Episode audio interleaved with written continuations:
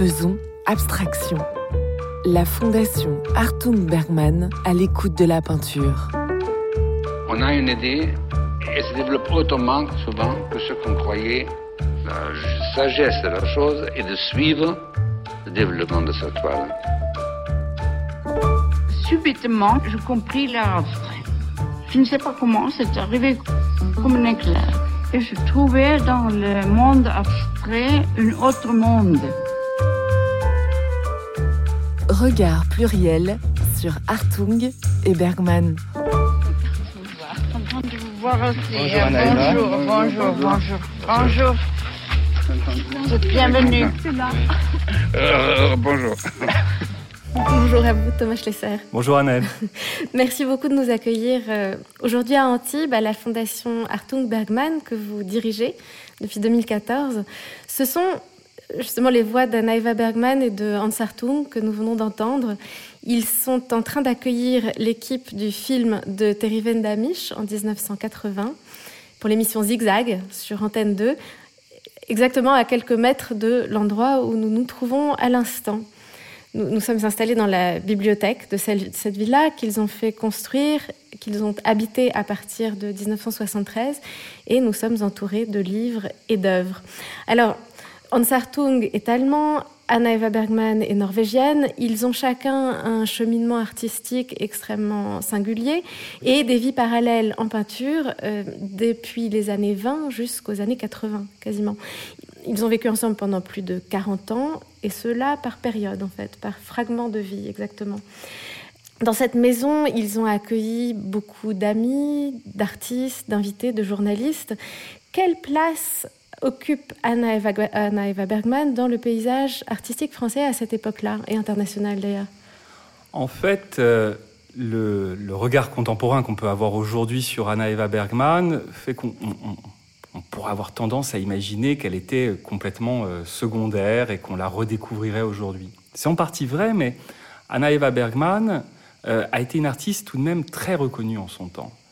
Et en particulier très reconnue par et des artistes et des critiques très influents. Anna Eva Bergman a eu euh, deux grandes parties dans sa carrière.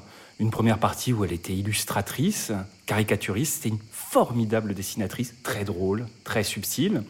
Et d'ailleurs, euh, euh, on, peut dire que elle a connu le succès avant Hartung, parce qu'elle, elle était publiée, elle était montrée, elle collaborait avec des journaux prestigieux en, Norvège.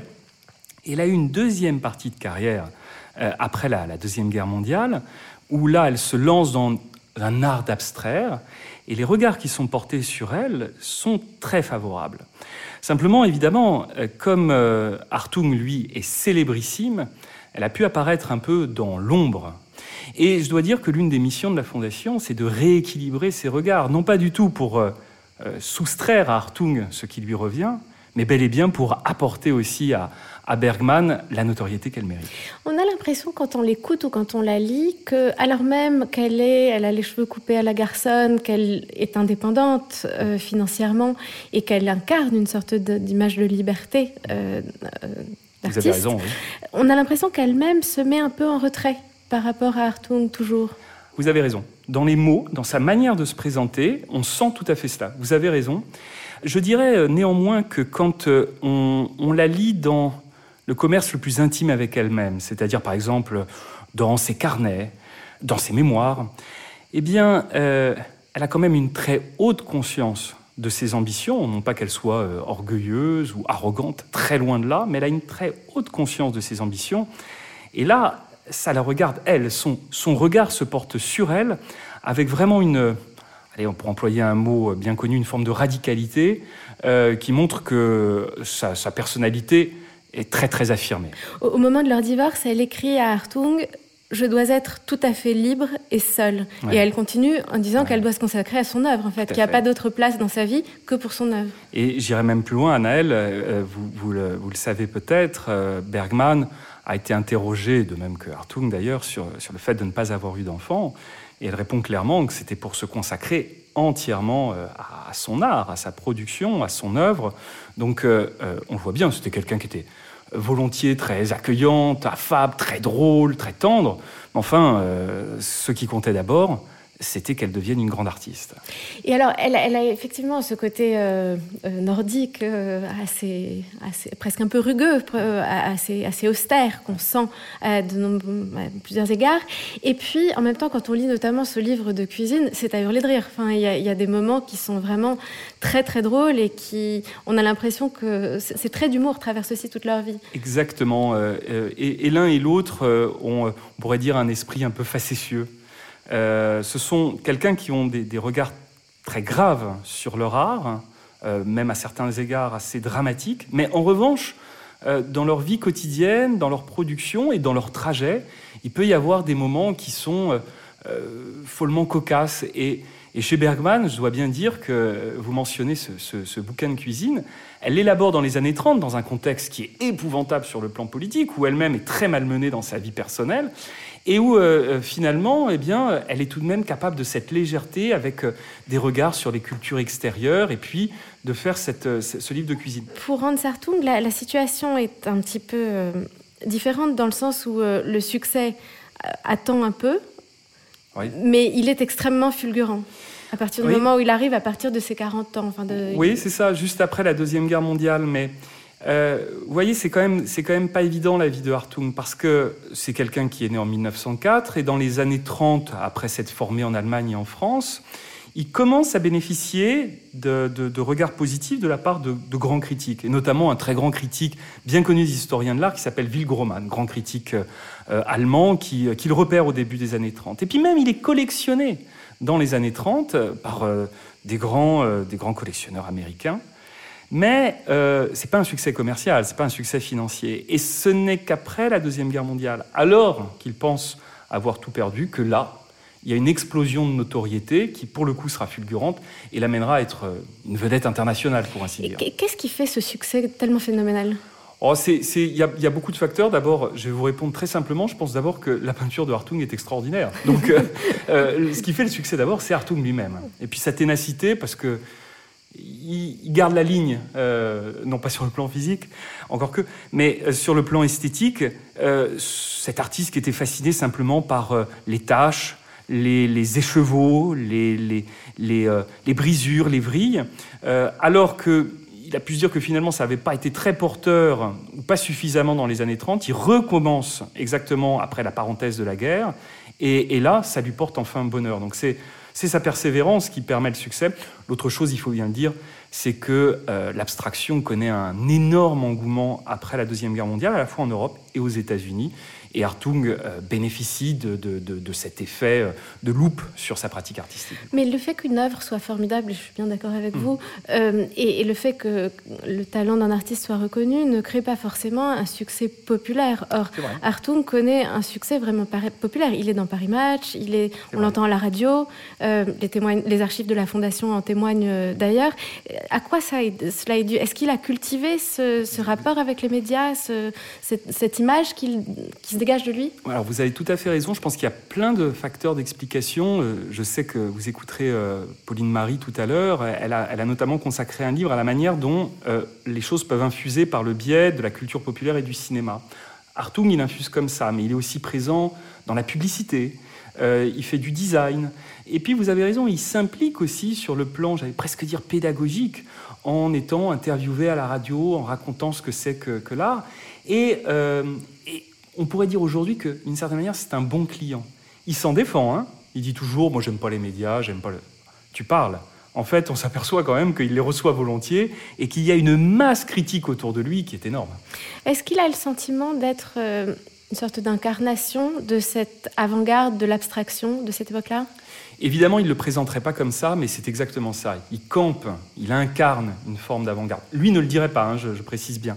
Mais euh, ce personnage qui est à la fois euh, euh, originaire d'Allemagne, qui est non pas un héros de la guerre, mais en tout cas un martyr de la guerre, et qui a un investissement corporel total dans sa production, puisque c'est ça qui fait la caractéristique de l'art d'Artung. C'est quelqu'un qui va projeter sur la toile ce qu'est son intériorité, sa gestualité. je dirais que d'une certaine manière, il n'y a pas d'autre choix que d'en être l'incarnation, puisque c'est le corps qui s'exprime. C'est pas le mental, c'est pas la représentation du monde, c'est bien le corps lui-même. Donc, c'est consubstantiel à son art. Il devient l'incarnation de l'abstraction, absolument.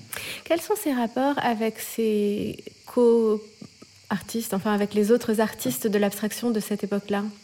Le, premier grand rapport. En France et aux États-Unis d'ailleurs, pardon. Pardon? En France et aux États-Unis. Le premier grand rapport euh, de Hartung avec l'abstraction, c'est la rencontre avec Kandinsky où ça ne matche pas, comme on dit vulgairement. Euh, il, voit une, il voit une conférence de lui et il va dire bah, euh, si l'abstraction, ça sert à exprimer l'infini dans des serpentins, ça m'intéresse pas. En réalité, en réalité, il y a plein, plein de, de convergences et de connivences. Je dirais que de manière générale, Hartung est quelqu'un qui se défend de toute source d'influence, qui en réalité, s'il s'en défend, c'est parce qu'il se nourrit d'absolument tout ce qui l'entoure. Kandinsky en fait partie, ensuite il sera très proche de Calder, très proche de Miro, euh, et puis euh, parmi les Américains, il va quand même s'intéresser à, tous les artistes qui l'entourent. Il va rencontrer Marc Roscoe euh, à un moment donné, dès 1950, donc très tôt, et donc ce seront des dialogues permanents. Et cette abstraction américaine, elle est aujourd'hui relue notamment par Eric de Chasset à la lumière du surréalisme, et de la présence de ces surréalistes américains euh, à, New York à partir de la guerre et même avant, dès les années 30. Euh, quels sont les liens de Hartung avec le surréalisme? Alors, euh, pardonnez-moi de me citer, mais dans un, dans un article que j'avais livré, j'avais parlé en fait d'un frôlement. Parce que il, se, il se touche, il se caresse, mais jamais il ne se rencontre pleinement. Et pour une raison qui est quasiment psychanalytique à mon sens. C'est très paradoxal. Pourquoi? Parce que le surréalisme, en fait, se fonde sur l'idée que toute forme plastique est une expression de l'inconscient. Et Hartung va récuser toute forme d'appartenance au surréalisme précisément parce qu'il ne veut pas qu'il y ait la présence de son inconscient dans son art. Et naturellement, parce que l'inconscient est toujours le plus fort, petit 1, petit 1, son inconscient y est, et puis petit 2, on pourrait dire que c'est une manière de refouler son inconscient, donc de faire preuve de sa toute-puissance, en mettant à l'écart le surréalisme. J'ajouterais que ce pas les mêmes bandes de copains, parce que ça compte beaucoup, ça. Ce pas les mêmes affinités.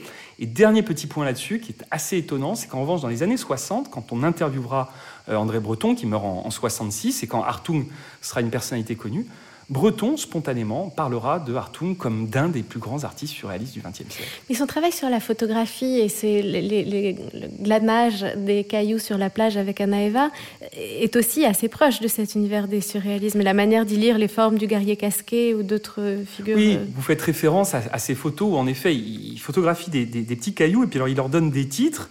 Et par exemple, un petit caillou photographié sur la plage très pur, il va l'appeler harpe en référence euh, à l'esthétique de, de, Harp. Donc vous avez raison, il y a, des, il y a des, hommages qui sont, qui sont faits au surréalisme, mais je pense qu'il est très sensible aux artistes surréalistes, qu'il les aime. Il aime par exemple Miro, mais qu'en revanche, il n'aime pas le mouvement surréaliste. C'est ça qu'il n'aime pas. Mais il n'est pas un homme de mouvement. Pas du tout.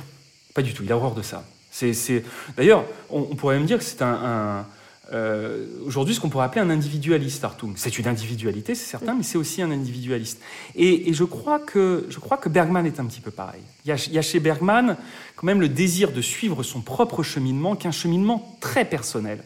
Elle est, je, je, dirais, dans sa rainure et, n'a pas envie de s'inscrire euh, forcément dans euh, des mouvements ou des mouvances de l'époque. Qu'est-ce qui fait au bout de quelques années que peut-être ça a été trop, peut-être que, et que finalement à la fin de sa vie et puis euh, juste après, il fait l'objet d'une forme de désamour du, public. Ah oui, on peut dire ça comme ça, oui. Hein même, de, même de désaffection, voire de dédain. Euh, vous, le dites, vous le dites poliment et gentiment, mais non, non. Euh, Hartung, on pourrait dire, a été ringardisé. Mais d'ailleurs, Bergman n'a pas été loin de subir le même sort, parce que elle, qui peint beaucoup avec feuilles d'or et feuilles de métal, quand dans les années 90, il y a des courants soit plus conceptuels, soit l'esthétique relationnelle, soit dans la culture populaire le grunge, autant dire que c'est pas véritablement dans l'air du temps.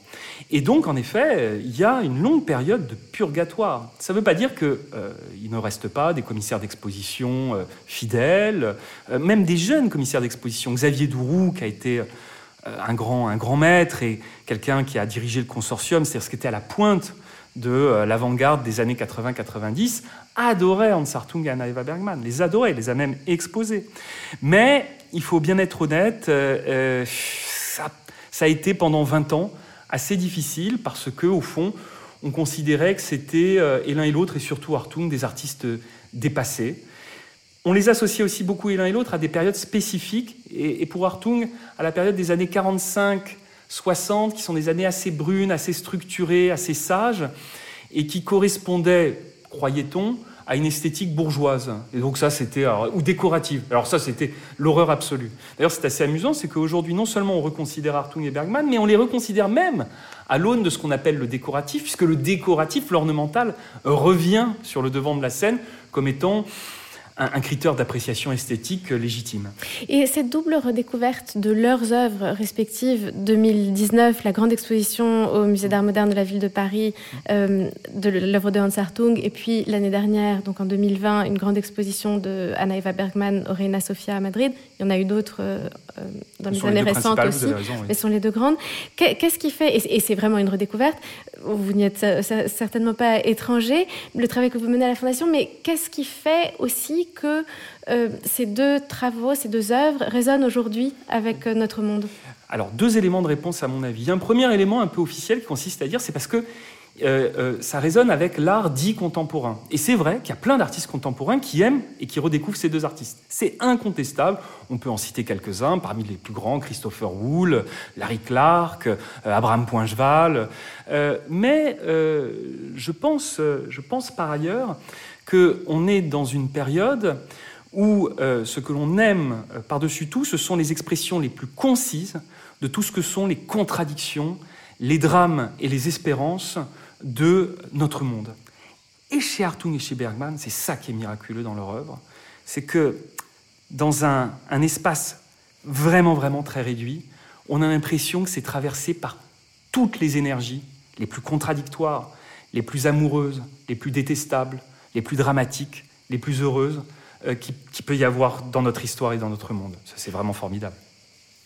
Tout récemment, Abraham Poincheval, dont vous avez euh, cité le nom, a fait une performance dans une exposition consacrée à l'œuvre de Hartung, dans laquelle il s'est confronté à un tableau de Hartung qui n'était pas, dont il ne connaissait pas à l'avance euh, ce qu'il allait être. Comment, comment est né ce projet? Comment l'a-t-il élaboré? Est-ce que c'était le fruit d'une conversation avec vous? Est-ce que en fait, euh, Abraham Poincheval avait fait une performance au Palais de Tokyo euh, qui s'appelait Pierre et, dans laquelle il s'était enfermé dans une pierre pendant une semaine. Et me dit-il, quand on en discute, euh, me dit-il, les impressions visuelles qu'il avait étaient de l'ordre d'hallucinations, d'arcs colorés qui s'apparentaient à des tableaux de Hartung et en particulier au tableau de la dernière période de Hartung. Et donc je dis à Abraham, écoute, qu'à cela ne tienne, à ce moment-là, faisons un jour une performance où tu seras devant une œuvre de Hartung que tu ne connaîtras pas à l'avance, que tu découvriras, et tu te laisseras embarquer euh, par, euh,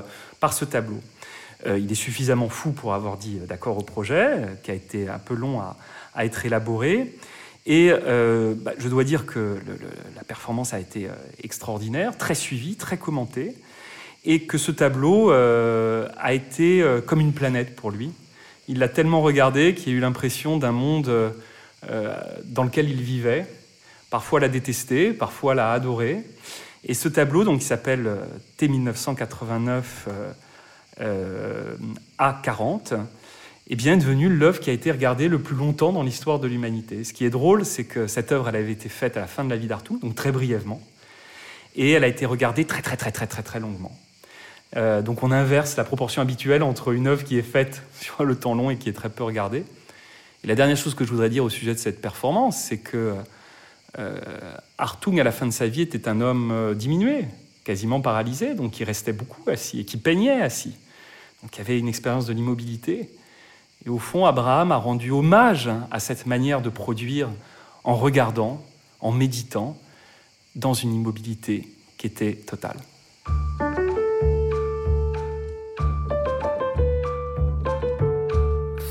Faisons abstraction. abstraction. Regard pluriel sur Hartung et Bergman. Donc nous sommes à la Fondation Hartung Bergman à Antibes qui abrite les archives d'Anna Eva Bergman et de Hans Hartung et qui recèle un très grand nombre de trésors. Euh, écrits mais aussi audiovisuels. Et nous allons à présent écouter plusieurs voix, plusieurs regards qui ont été portés sur eux au fil du temps. Nous sommes avec Pauline Marie, historienne de l'art. Vous avez fait euh, il y a quelques années une thèse sur euh, les rapports entre l'op art et le cinéma dans les années 60 et 70. Et nous allons commencer par écouter un extrait de 1969, donc nous sommes au Musée national d'art moderne, qui consacre une grande exposition, la grande exposition rétrospective de, Hans Hartung. Et nous écoutons Jean Lémarie, grand historien de l'art, qui était directeur du musée de Grenoble et du Musée national d'art moderne. Il vient à ce moment-là de prendre ses fonctions.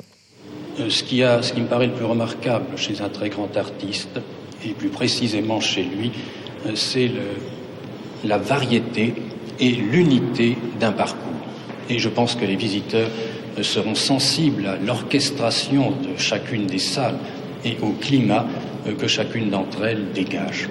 Donc se situe dans le courant qu'on appelle l'abstraction lyrique, c'est-à-dire qu'il a évité l'aspect géométrique de l'abstraction et d'autre part l'expressionnisme dans lequel il avait été d'ailleurs nourri euh, dans son enfance et dans sa jeunesse, dans sa formation.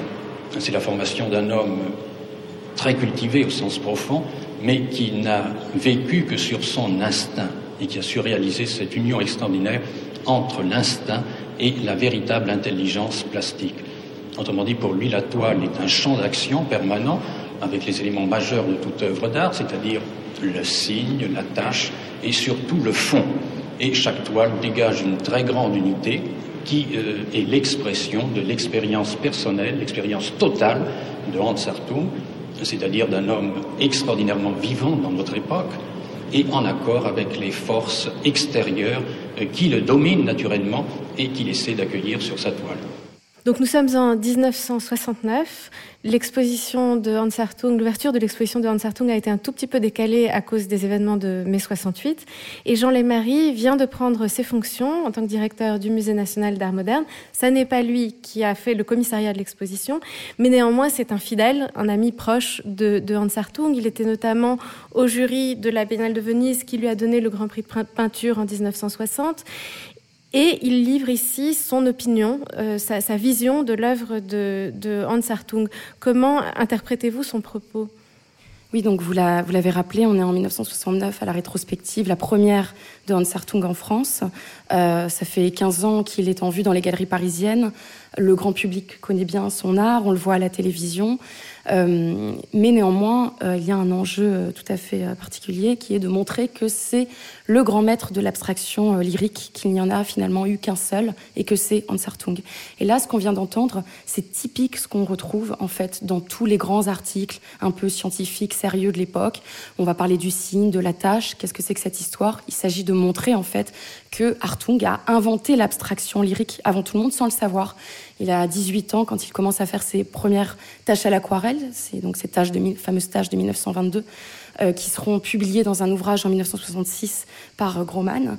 Et en 1922, il faut savoir que euh, Kandinsky, lui, commence à donner ses cours au Bauhaus. Et donc, il fait ça dans son coin. Il connaît l'expressionnisme, il connaît Émile Nod, Kokoschka, comme ça a été rappelé.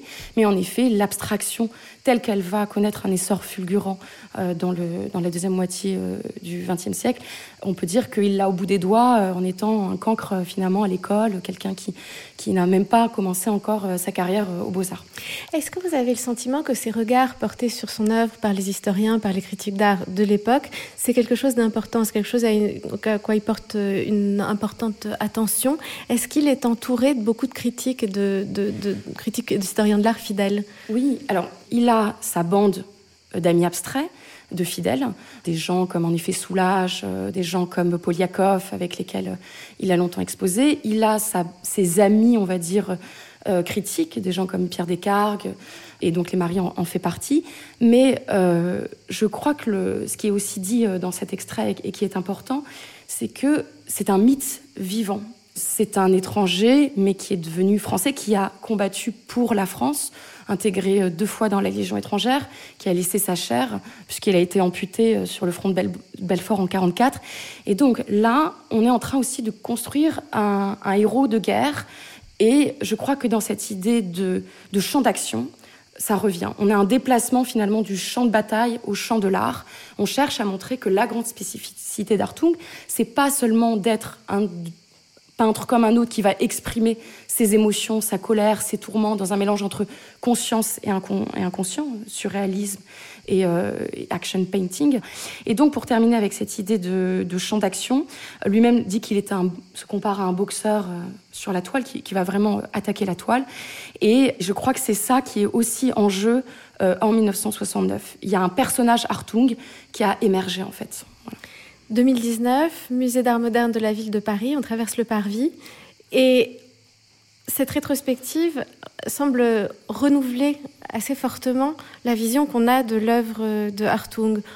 En quoi? Est-ce que, est que, au fond, la, cohérence que l'on pouvait lire dans cette exposition, dans son œuvre et dans ses facettes en fait assez diverses, était aussi évidente en 1969 Alors, évidemment, on est à deux époques euh, différentes. Euh, je crois quand même que l'ambition de son œuvre, c'est vraiment à nouveau exprimé au Musée d'Art Moderne. Beaucoup, beaucoup de gens m'ont dit, en fait, de la, ville, de Paris, mm. du même VP, oui.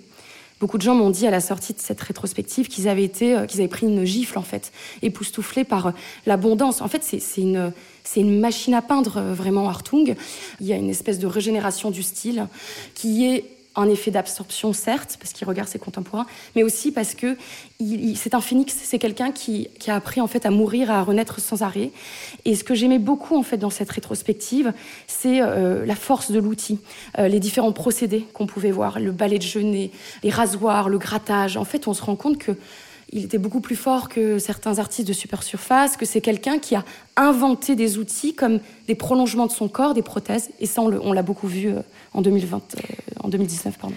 Nous allons à présent écouter Manuel Borja Villel, directeur du musée Reina Sofia à Madrid, qui parle de l'exposition que le musée a consacrée à Anna Eva Bergman l'année dernière, une exposition qui s'intitulait Du nord au sud rythme et dont le commissariat était assuré par Christine Lamotte et Nouria Nguita Mayo. Otro aspecto importante es trabajar las pinturas de un modo lento, del modo tal vez en cómo ese paisaje se construye. De ahí que veamos que eh, en la pintura de Bergman hay por supuesto estos horizontes, eh, pero son horizontes que están a menudo hechos por sedimentaciones, son eh, pinturas que están hechas por capas y este trabajar por sedimentaciones, por capas, le da un tiempo lento a la pintura que tiene mucho que ver con un tiempo géologico, que va más allá del paisaje eh, instantáneo. Alors, je ne vais pas faire une, traduction littérale de, ce passage, mais néanmoins, il y a quelques, quelques mots que l'on attrape assez facilement au val, et notamment cette question du temps long et du temps géologique. Est-ce que c'est quelque chose dont Anna Eva Bergman a conscience? Est-ce que c'est quelque chose dont elle parle? Alors, euh, ce que je peux dire en tout cas, c'est que cette identification de la peinture à la formation des, strates géologiques est quelque chose de tout à fait crucial. En fait, c'est même sa, spécificité. Moi, je ne connais pas d'autres artistes qui travaillent de cette façon. Euh, pour le dire très brièvement, euh, à la fin des années 40, elle met au point une technique avec de la peinture à l'huile, l'application de, feuilles d'or et de, feuilles de métal, et elle travaille en fait par par effet de couches qu'elle va comme ça successivement apposer, euh, des temps de séchage extrêmement longs, et elle va aussi gratter euh, de façon éparse. Ce qui fait qu'on a l'impression en fait d'une sédimentation euh, de la peinture, qui nous renvoie aussi à une grande rigueur technique. Enfin, si on veut la comparer au plus grand, on pense à Léonard de Vinci, à sa Joconde et au fameux glacis. En fait, il y a vraiment cette idée de maturation. Il y a cette idée justement de d'évitement du, résultat facile, du résultat efficace, et c'est ce qui fait sa grande force. Ce que je trouve particulièrement intéressant, c'est que euh, finalement, c'est par ce biais-là, à mon sens, qu'on peut la replacer dans la grande histoire de l'abstraction. Parce qu'il y a toujours eu une recherche chez les abstraits, les grands abstraits, Kupka, Barnett Newman, euh, une, recherche des origines à travers la recherche de l'abstraction, une recherche des formes primitives.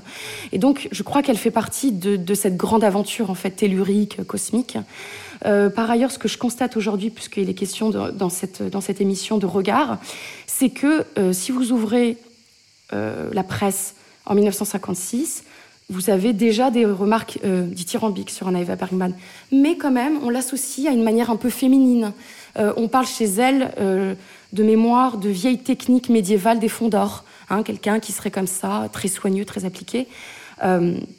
Euh, alors je crois que là, euh, ce qu'a montré le, Rena Sofia en, 2020, c'est que euh, non, elle, fait vraiment partie des, grands enjeux cosmiques, humains. Enfin, elle emporte tout, Bergman. C'est pas du tout une petite artiste dans son coin qui attend passivement que la peinture se sédimente, justement. Vous, vous parliez de, de, ces formes qui apparaissent dans sa peinture, qui sont dans, dans, son abstraction aussi, en quelque sorte, mais son abstraction, dans son abstraction qui n'en est pas une. Elle travaille avec un vocabulaire de formes qui est en fait assez circonscrit. Il y a la barque, il y a la montagne, il y a les planètes.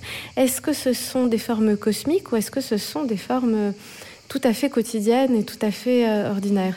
Enfin, tout à fait quotidienne, tout à fait commune, quoi. Je crois que votre, votre question, en fait, à la réponse, et c'est ça qui est, qui, est, qui est, magnifique euh, dans aussi ce que vous percevez de Bergman, c'est que on est, euh, on parlait d'exoplanètes tout à l'heure, on est un peu là-dedans. En fait, elle part d'un horizon terrestre pour aller vers un horizon extraterrestre ou lunaire. Euh, et on a cette idée qu'avec Bergman, on contemple la Lune depuis la Terre, mais on peut aussi contempler la Terre depuis la Lune et, se balader comme ça. Alors, en effet, il y a tout un vocabulaire naturaliste, hein, c'est ce qui fait qu'elle a li la limite, euh, pas de la figuration, mais qu'elle n'est pas tout à fait non plus une, abstraite pure. Euh, elle n'est pas juste dans le geste, dans le graphisme, mais on, a en effet ces effets de barque, on a ces monts, on a ces lacs norvégiens, on a cette culture-là. Et on a deux types de paysages au fond, et là aussi, ça rejoint peut-être ce que vous dites. On a un paysage horizontale, euh, avec en effet euh, un ailleurs, une vue des profondeurs de champ et un paysage géologique. On, revient à cette idée de, de, profondeur, en fait, de couche terrestre. Donc, euh, les points de vue sont assez diffus. Et, ça, c'est lié aussi à, on, en reparlera peut-être tout à l'heure, à sa, culture euh, ésotérique, en fait. Il y a aussi dans ces tableaux une sorte d'électricité de, de, ou de tension euh, qui peut-être est liée à cette dimension ésotérique que vous évoquiez à l'instant. De, quoi s'agit-il? Est-ce que vous pourriez en dire un peu plus? Alors, en fait, euh, le couple euh, a une, une, passion pour les grands espaces. Euh, je, je, parle du couple parce que c'est vraiment quelque chose qui se travaille à deux. Bon, elle, elle est clairement, comment, plus, comment dire, beaucoup plus informée par une, une, culture ésotérique. Donc elle collectionne la revue Planète, euh, elle s'intéresse euh, à l'astrophysique. Mais Hartung aussi, Hartung, il faut savoir que c'est quand même lui qui a, qui a, fabriqué un télescope quand il était euh, adolescent plus jeune. Donc ils ont ça en commun. Et chez l'un comme chez l'autre, il y a cette volonté d'atteindre, de toucher au sublime par la peinture. Anna Eva Bergman, elle est on, compare souvent ces formes pures et simples à des astres pétrifiés. C'est ce qui revient pas mal de fois dans la presse. Je pense que Bergman a amené cette espèce de sagesse nordique, cette espèce de rapprochement avec les, grands espaces de la nature. Ils sont un couple, ils sont un couple très singulier parce qu'ils se sont choisis deux fois. Nous écoutons le récit de ces deux rencontres. L'enregistrement date de 1975 au micro de Jean, Claude Jean-Philippe et de Monique Lefebvre dans un film intitulé Personnages de la vie, Hans Hartung. 1929, premier coup de foudre. Ensuite, j'ai donc fait la connaissance d'Aneva. Grand tournant dans l'histoire de ma vie. Bon, alors, vous nous voyez là, amoureux, jeune fiancé, etc. On s'est rencontrés le 9 mai, on a fiancé le 25 mai. On s'est marié tout de suite après. De sorte que les gens de Norvège m'ont écrit à demander si j'étais obligée de me, manger, de me marier. 1938, il divorce. 1952, il se retrouve.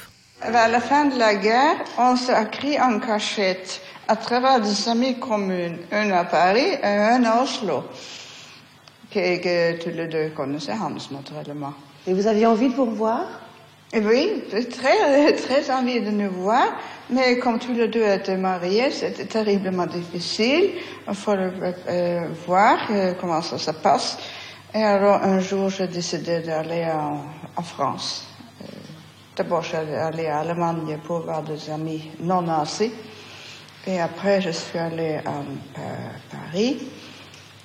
Et là, le, ça c'est quand même drôle. La première fois que je suis sortie à Paris, je suis allée au musée d'art moderne. Qui je rencontre? Hans. Et alors, on je crois qu'on est devenu un peu pâle tous les deux. Parce qu'on n'a pas fait le rendez-vous du tout, du tout. Vous êtes retrouvés par hasard là-bas? Oui, par hasard. Et qu'est-ce qui s'est passé alors? C'est passé? On s'est fait nos rendez-vous tout de suite le soir même. et, il y a quelques jours après, c'était comme ça, un coup de foudre. Le, le deuxième coup de foudre Deuxième coup de foudre, oui. Et après, on était ensemble. Alors, euh, par hasard, comme tout le monde, Pauline Marie, l'histoire, elle est aussi belle que cela ou c'est la part euh, romanesque de l'histoire de l'art? Non, je pense que l'histoire est aussi belle que ça et qu'elle est encore plus romanesque que cet extrait-là, euh, qui est très émouvant. En fait, c'est vrai que c'est là aussi une histoire complètement bah, extraordinaire, puisque Hans Hartung et Anna Eva Bergman se rencontrent d'abord une première fois, donc en 1929 à Paris. Euh, Hans s'ennuie dans un bal, euh, il parle très mal français et il tombe sur cette jeune et jolie euh, fille aux yeux bleus qui parle norvégienne, qui parle très bien allemand. Et, c'est vrai, c'est le coup de foudre. Ils vont se marier à Dresde la même année, tout va s'enchaîner et ils vont connaître vraiment des, bah, premières années d'idylle euh, d'émulation intellectuelle, de voyages, de rencontres. Euh, ils s'installeront au Baléares euh, en 1933. Ils vont construire leur maison et c'est un peu à partir de là finalement que les choses vont se déliter, c'est-à-dire qu'ils seront chassés de cette maison par les villageois et va un peu s'enchaîner. Je vais pas noircir le tableau, mais c'est quand même vrai, une série de catastrophes des deux côtés. Du côté de Bergman, c'est une belle-mère un peu abusive, très étouffante, des difficultés de santé, problèmes de santé. Et du côté de Hartung, c'est la mort de son père en 1932 qui va les laisser euh, ben, sans le sou, et euh, après les tourments de la Gestapo, enfin les, années noires du, fascisme. Et donc ils se séparent un peu par la force des choses en 1938, comme ça, à regret. Chacun va se remarier, elle avec un ingénieur, je crois, lui avec Roberta González, qui est la fille euh, de Rolio González. Et c'est ça qui est drôle, c'est que c'est en effet après la guerre, bien plus tard, qu'ils se retrouvent. Et alors, hasard et miracle, oui et non. Oui, parce que Hans le dit dans son autoportrait, c'est le dernier jour de la rétrospective González, alors qu'il y a du monde qu'ils la voient et enfin qu'ils se retrouvent mutuellement. Mais il faut quand même dire que dès la fin de la guerre, ils avaient repris contact par courrier. Donc ils étaient en échange. C'est en échange de courrier. C'était plutôt qu'ils essayaient de trouver le, bon, timing finalement pour, se retrouver. Et pour la petite histoire, ce qui est drôle, c'est que euh, Roberta González évidemment va très mal le vivre. Elle va même leur envoyer un commissaire de police euh, dès le soir de leur retrouvaille pour faire constater un flagrant délit d'adultère. Donc ça, c'est voilà, fait partie des histoires un peu bourgeoises. Mais l'autre chose, c'est que euh, avec beaucoup d'humilité, euh, enfin, elle restera en bon terme avec lui en expliquant que finalement c'est la seule femme avec laquelle il aurait pu partir puisqu'il savait que c'était son, son, son, grand amour en fait, son premier et grand amour. Un couple d'artistes, c'est un sujet formidable et formidable pour le mystère que, que cela peut porter en termes de création d'un point de vue formel. On les écoute parler l'un de l'autre au micro de l'ERTF en 1974 dans l'émission Forme et couleurs.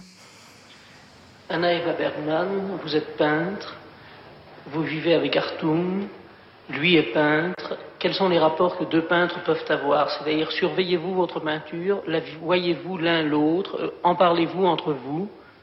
Pendant des années, on a eu l'habitude de chaque dimanche de voir quand personne était dans la maison.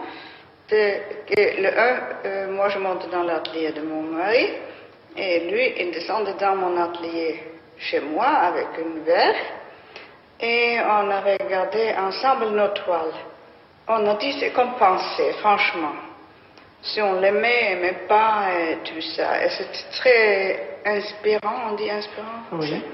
Mais ce qui est étonnant, c'est que ni vous, ni euh, ne peignez de la même manière. C'est-à-dire qu'il y a deux mondes différents. Est-ce qu'il n'y a pas d'interférence? Est-ce qu'il n'y a pas une tentation, euh, une tentation d'être plus proche l'un de l'autre, d'avoir les mêmes problèmes? Ou bien est-ce qu'il s'agit vraiment de deux mondes complètement clos, que simplement on regarde comme on regarde la peinture des autres? Pas clos. Pour mon mari, il n'y a pas de problème, parce qu'il a une personnalité. Et mais moi, dans ma jeunesse, quand nous étions toutes jeunes, fiancées encore, j'ai essayé de lui imiter. Et ça, ça marche pas très bien. Alors je me rendais compte que ça ne va pas la peine de le faire parce que je le fais très mal. Et alors après, j'ai lentement et doucement euh, commencé à découvrir mon propre euh, voix. Et comme euh, mon mari est quelqu'un qui est très très chic, je ne veux pas que les gens lui imitent. Il en a de ça. Il pouvait être un bon professeur d'ailleurs, mais il ne veut pas. Comme ça, moi, j'ai toujours fait ce que je voulais moi, et il a très respecté ce que je faisais. Alors, comme toujours, quand on évoque ce sujet, je trouve euh, ses propos restent finalement très elliptiques. Euh, d'ailleurs, dans l'autobiographie, Hans Hartung dit à peu près la même chose, à peu près dans les mêmes termes. On se montre nos tableaux et puis en fait, on en reste là. Qu'est-ce qui, au fond, les rapproche? Bon, alors déjà leur amour, je pense que c'est quand même euh, important de le dire, une intimité très forte. Et euh, ce qui est sûr, c'est qu'ils ont une, complicité, un accompagnement bienveillant, et je pense une extraordinaire. Enfin, ils s'admirent beaucoup. Et au fond, je pense que non pas que l'admiration a changé de camp, mais elle a été partagée à un moment donné. Et euh, ce deuxième coup de foudre, à mon avis, c'est aussi cette idée qu'il tombe amoureux de sa peinture. C'est-à-dire qu'il arrive 15 ans plus tard, et ça y est, la femme qu'il aimait, c'est pas simplement euh, une idole, enfin une idole au sens charnel, c'est enfin au sens de, l'amour physique, c'est aussi euh, enfin une femme qui s'est trouvée, qui s'est accomplie, et c'est pour ça que ça prend. Merci beaucoup, Pauline Marie.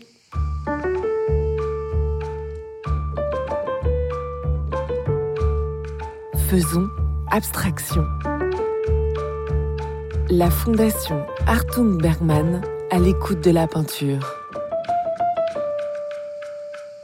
Nous allons à présent nous déplacer et quitter euh, la partie de salon de cette euh, grande pièce de la fondation de la maison de Hans Hartung et d'Anna Eva Bergman pour nous installer dans la bibliothèque et accueillir Olivier Urman, qui en 2005 a créé le groupe Musique Post-Bourgeoise avec Vincent Robichung et Constantin Le. Vous avez repensé, choisi trois morceaux issus d'un album qui sortira à l'automne, à la lumière des œuvres de Hans Hartung et de Anna Eva Bergman. Olivier Urman, c'est à vous.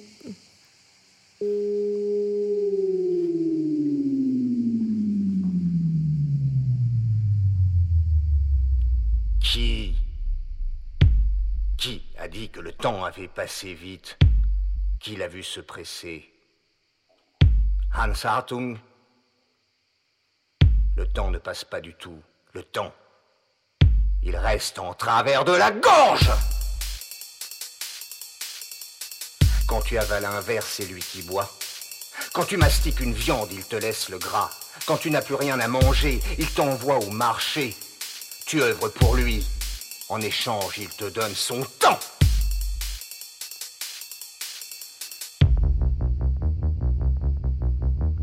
Tu décores son appartement, tu repasses ses chemises. Le matin, tu lui payes un chrono suisse, le soir, un chocolat viennois. Hans t'envoie en promenade au parc et te fait rentrer quand il en a marre du parc. Hans est fixe et c'est toi qui défile. Hans est assis dans ton fauteuil et c'est toi qui tricotes.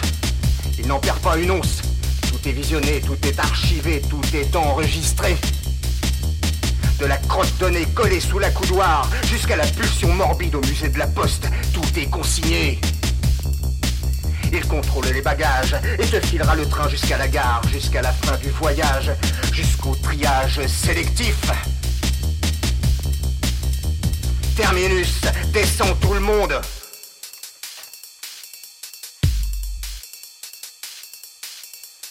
Être à l'heure exacte tout le temps pour ne pas être à l'heure parfois.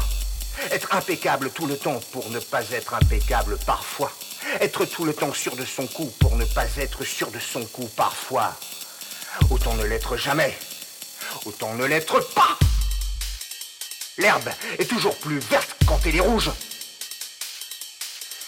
Toute rébellion est vaine, toute révolte est inutile, la seule bagarre possible est contre soi-même.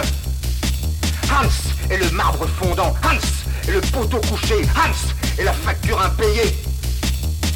C'est bien tenté de se sortir les doigts du cul. Mais si c'est pour arpenter les rues les mains pleines de merde, autant laisser ses doigts à l'intérieur. Tu peux toujours te brosser les coudes avec une assiette plate. Tu peux encore hésiter entre dormir debout et mettre un pull. Tu peux regarder un cruchon de vin rouge jusqu'à ce qu'il se change en patron d'industrie. Hans te laisse jouer la partie jusqu'au choc frontal avec son unique ennemi.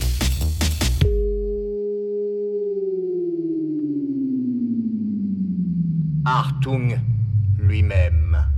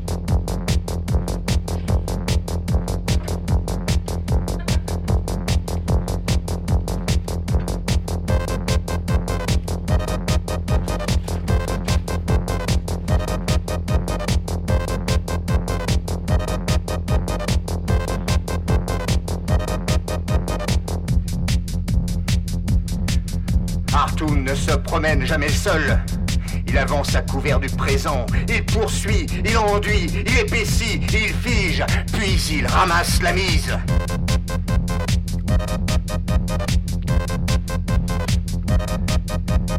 Ce n'est pas Hans qui tracte, c'est Hartung qui pousse.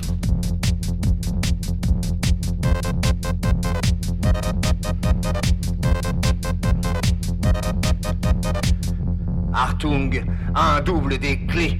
Il sait où est planqué le digestif et il va tout enculer. Tout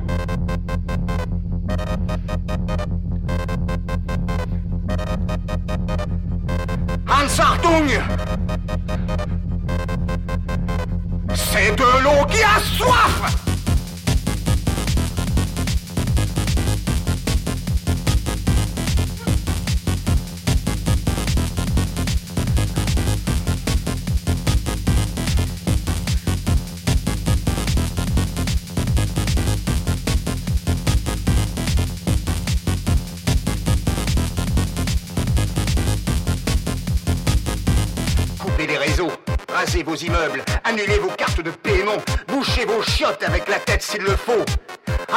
Arrive.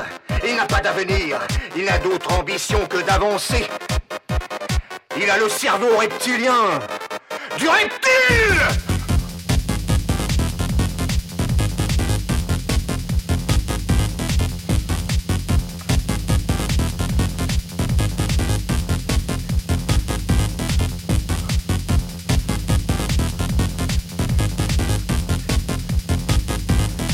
Arrachons-nous avant qu'il nous arrache.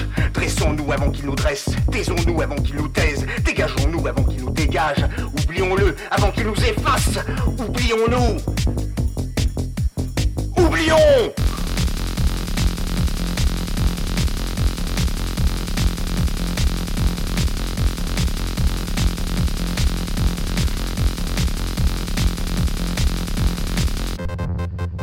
Adieu, peinture à l'eau.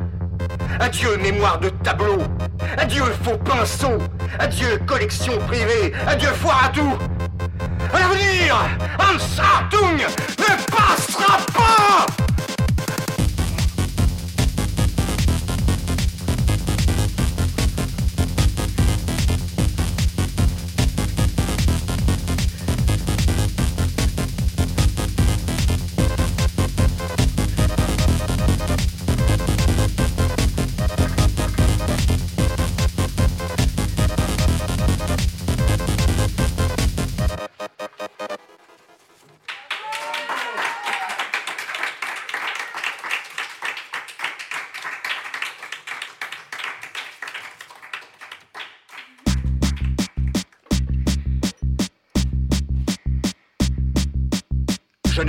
de peinture à l'ennui. Je ne vois ni la sortie ni l'entrée. Rien ne me sépare de ce qui m'enlace. Tout est menace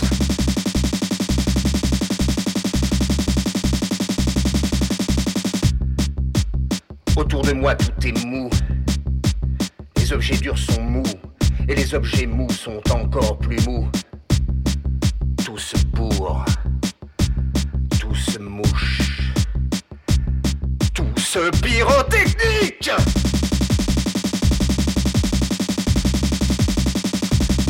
Tout se gouache.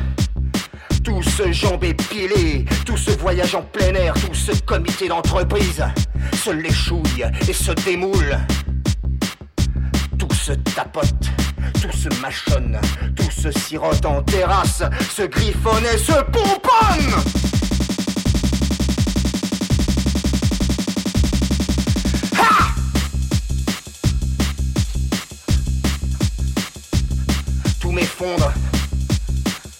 Tout se cuisine à feu doux, tout s'avale mou. Il n'y a rien sur quoi je puisse adosser mes épaules sans tomber dans l'oubli. Il n'y a rien sur quoi je puisse asseoir mon fessier sans passer à la postérité.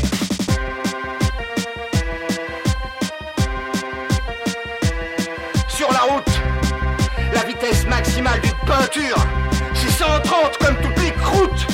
C'est la loi, la loi c'est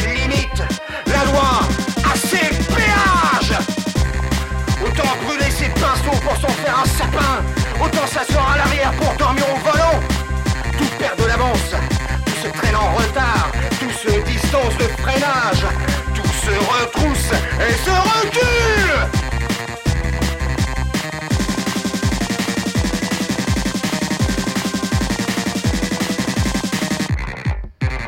Je n'ai pas de limitation de vitesse dans mon passé. Il n'y a aucune loi qui empêche Artung de s'emmerder de plus en plus vite. Il n'y a aucune loi qui empêche Artung de se faire chier de plus en plus fort. C'est sa conduite intérieure. C'est sa limite.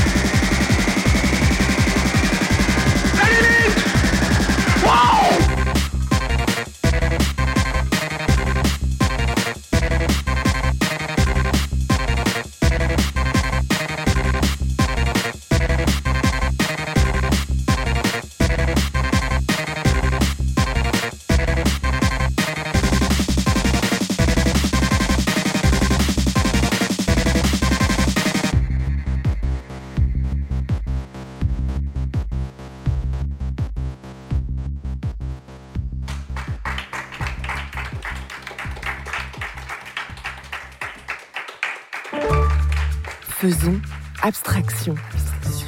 Regard pluriel sur Hartung et Bergman.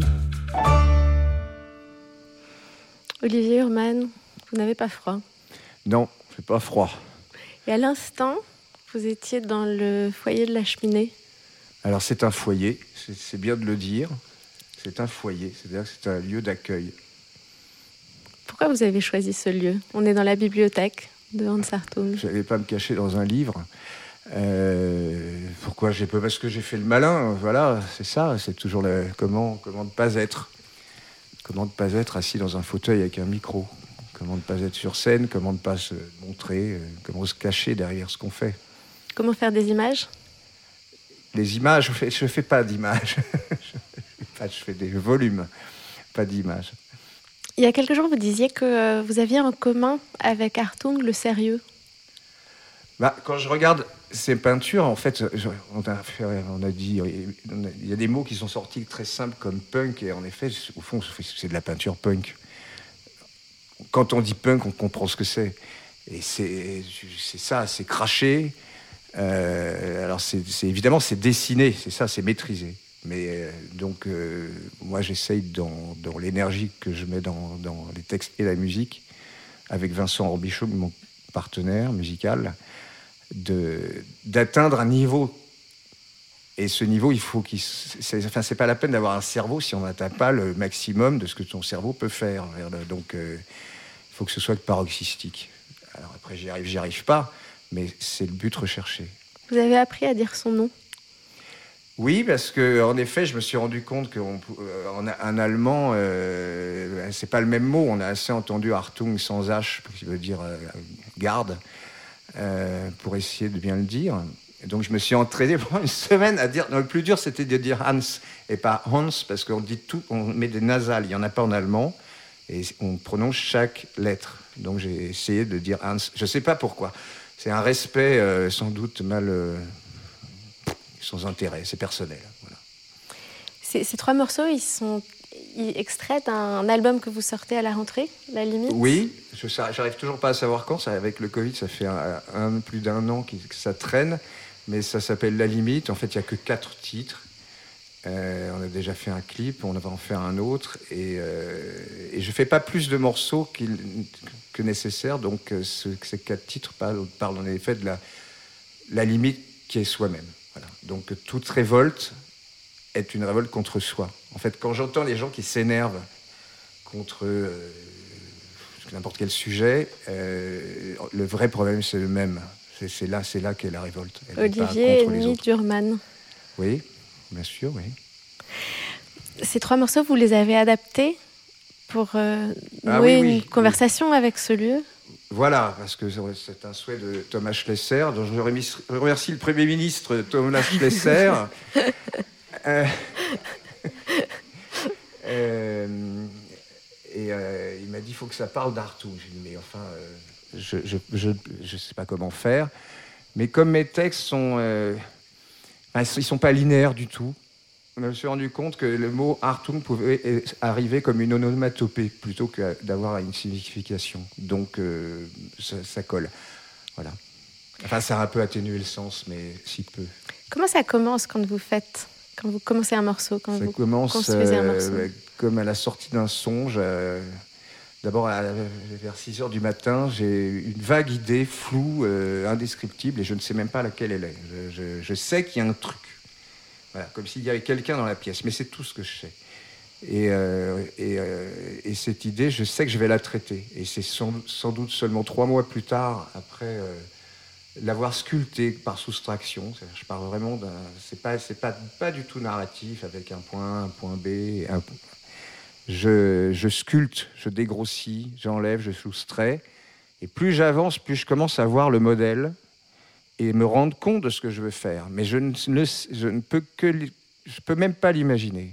Je, je, je, sens qu'il y a une poussée d'un sujet à aborder. Euh, et voilà comment je fais, oui. Et si on poursuit la métaphore, l'adaptation, ça se passe comment? L'adaptation, là, non, mais euh, il faut être honnête, ça n'a pas été très compliqué. Euh, ce qui a été compliqué, c'était apprendre à dire Hans mais pas de, de changer de quelques mots. Aussi à rentrer dans son corps, on dirait. Euh, bah, il était pas mal. Non, mais il était beau, hein, donc euh, pourquoi pas, oui. oui, oui.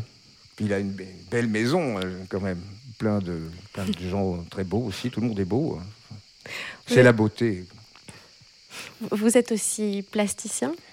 Je suis surtout plasticien. Surtout plasticien. Ce lien entre les formes visuelles et la musique, vous le faites comment? C'est complémentaire quand, quand, on fait des, des œuvres plastiques. Alors c'est vrai qu'on se cache. Pour moi, c'est une vérité. Euh, faire une œuvre, c'est la montrer et c'est ne pas se montrer soi-même. On montre, on regarde, dit tiens, regarde là, regarde là. Et en fait, tu, tu, tu demandes à ce qu'on regarde ailleurs que toi-même. Et euh, seulement ça passe par un travail d'atelier et des expositions. Travail d'atelier, exposition. Il y a un rythme qui, euh, dans lequel il manque une énergie vitale, qui est celle de la, de, la, de, la performance et de la scène, où on se livre euh, sans recul. Et, en fait, c'est la vraie vie. Il faudrait pouvoir être en performance tout le temps et ne pas réaliser d'œuvres. Mais c'est un, insoutenable. Donc, donc j'équilibre entre les deux. Merci beaucoup, Olivier German. Merci.